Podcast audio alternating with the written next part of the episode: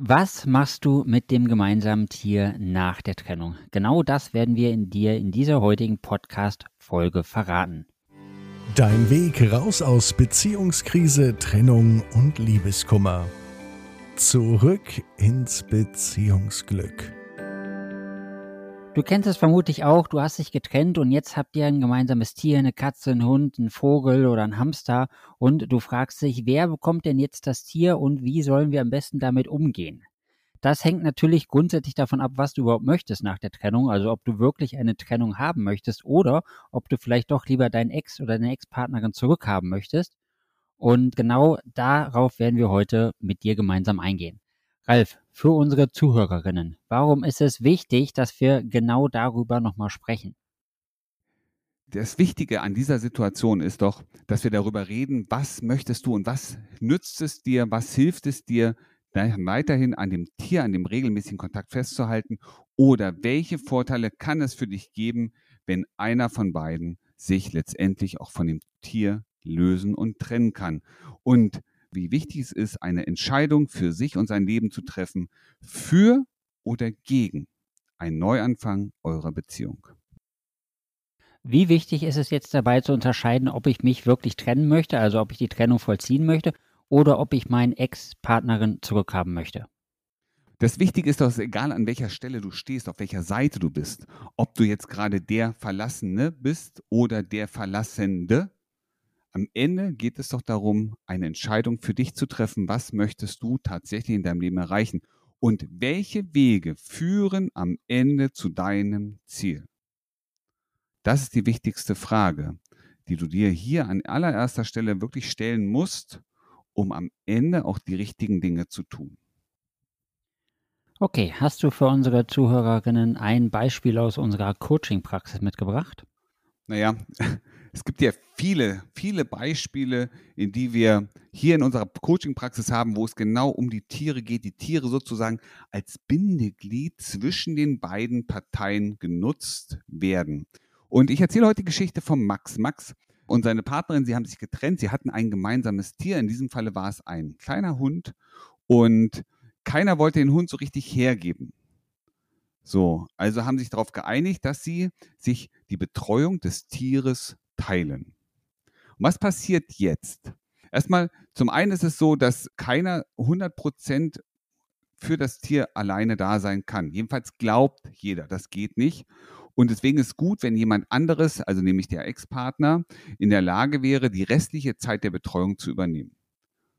Und das ist so ähnlich wie bei Kindern, ja. Ne? Man versucht also jetzt hier gemeinschaftlich die Betreuung des Tieres aufrechtzuerhalten, im Glauben, vielleicht auch im Wissen, dass der andere es alleine sowieso nicht hinkriegt. Deswegen kümmere ich mich auch zusätzlich um das Tier und unterstütze sozusagen meinen Ex-Partner, meine Ex-Partnerin dabei, ähm, ne, die Betreuung unseres gemeinsamen Hundes, wie bei Max zum Beispiel, sicherzustellen. Was ist jetzt also bei Max passiert? Die haben sich beide getrennt und haben nach einer gewissen Hin- und Her-Diskussion beschlossen, okay, pass auf, der Hund gehört uns ja beiden und wir werden uns jetzt in Zukunft gemeinschaftlich um das Tier kümmern.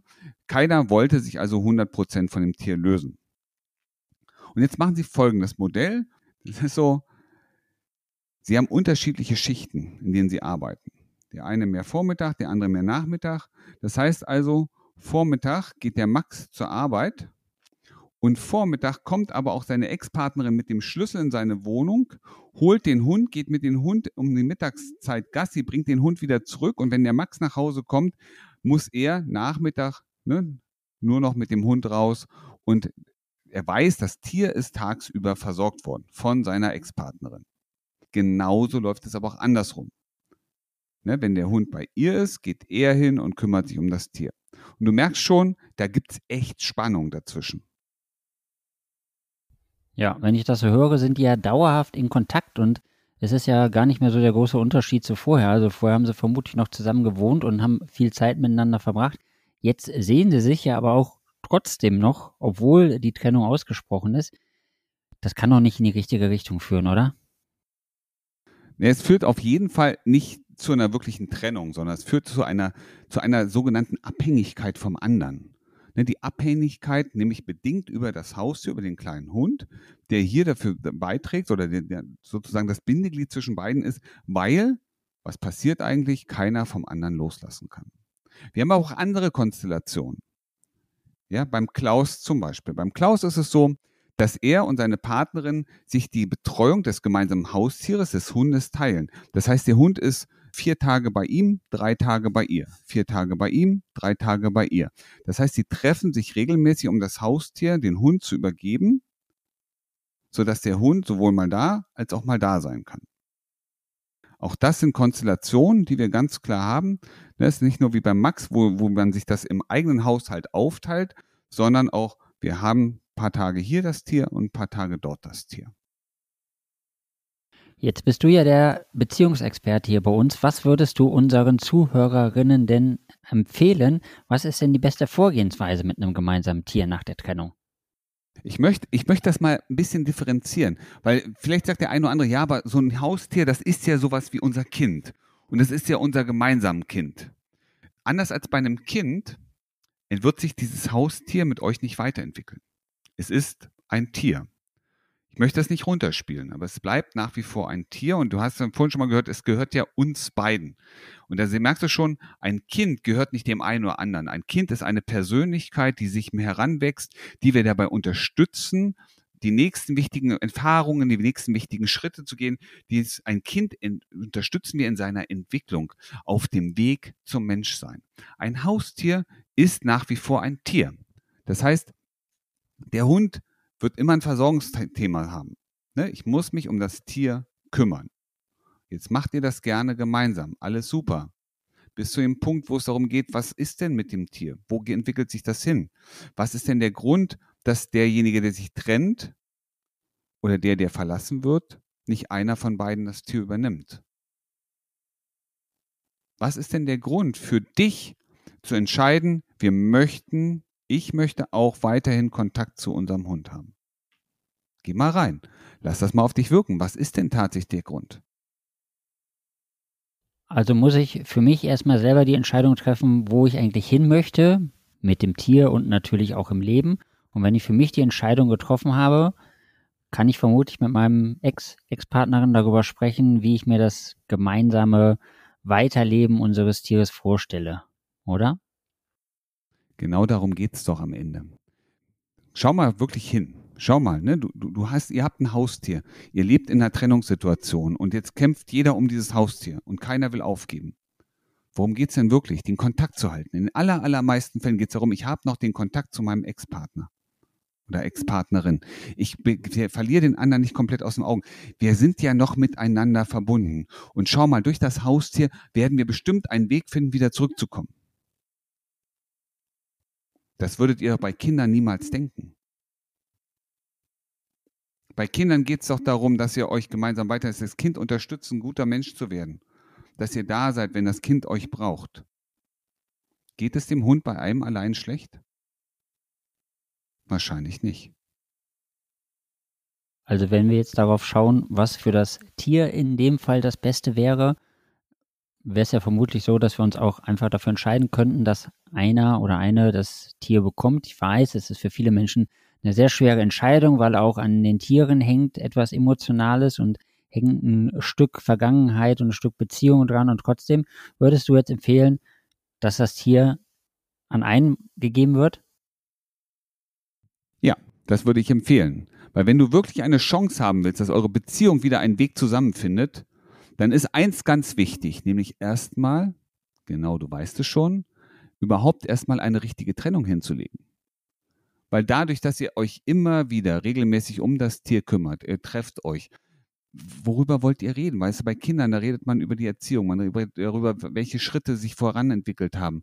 Bei Tieren geht es darum, was hat er heute zu fressen gekriegt, hat dann Häufchen gemacht und dann geht er wieder auseinander. Aber wenn ihr wirklich wollt, dass es für euch ein Comeback gibt, müsst ihr erstmal den Abstand zueinander gewinnen.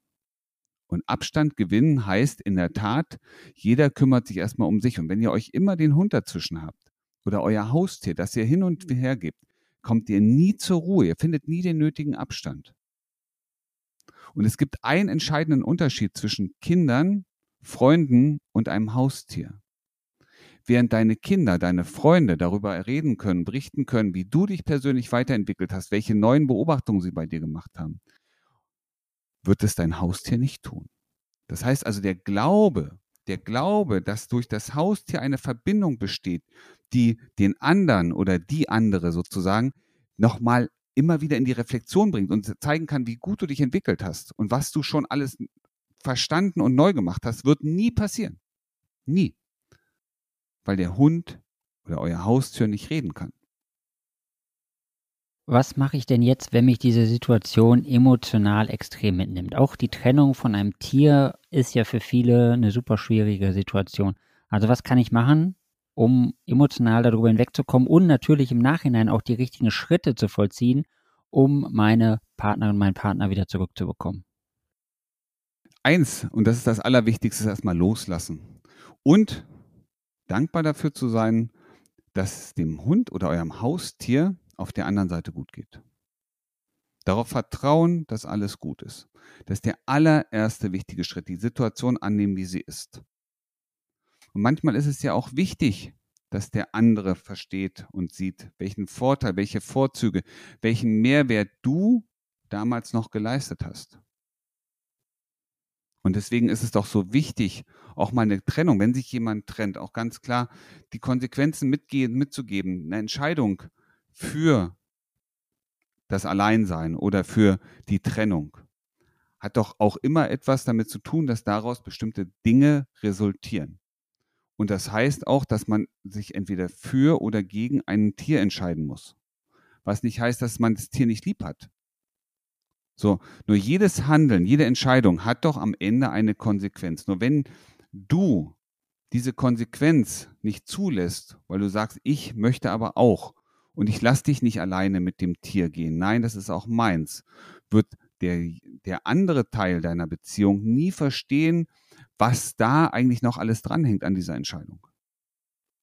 Und auch nie den Blick zurückwerfen können. Im Gegenteil. Weißt du, was in allen meisten, was, was beim Max passiert war? Der Max, der hat sich nicht getraut, eine neue Frau kennenzulernen. Weißt du warum?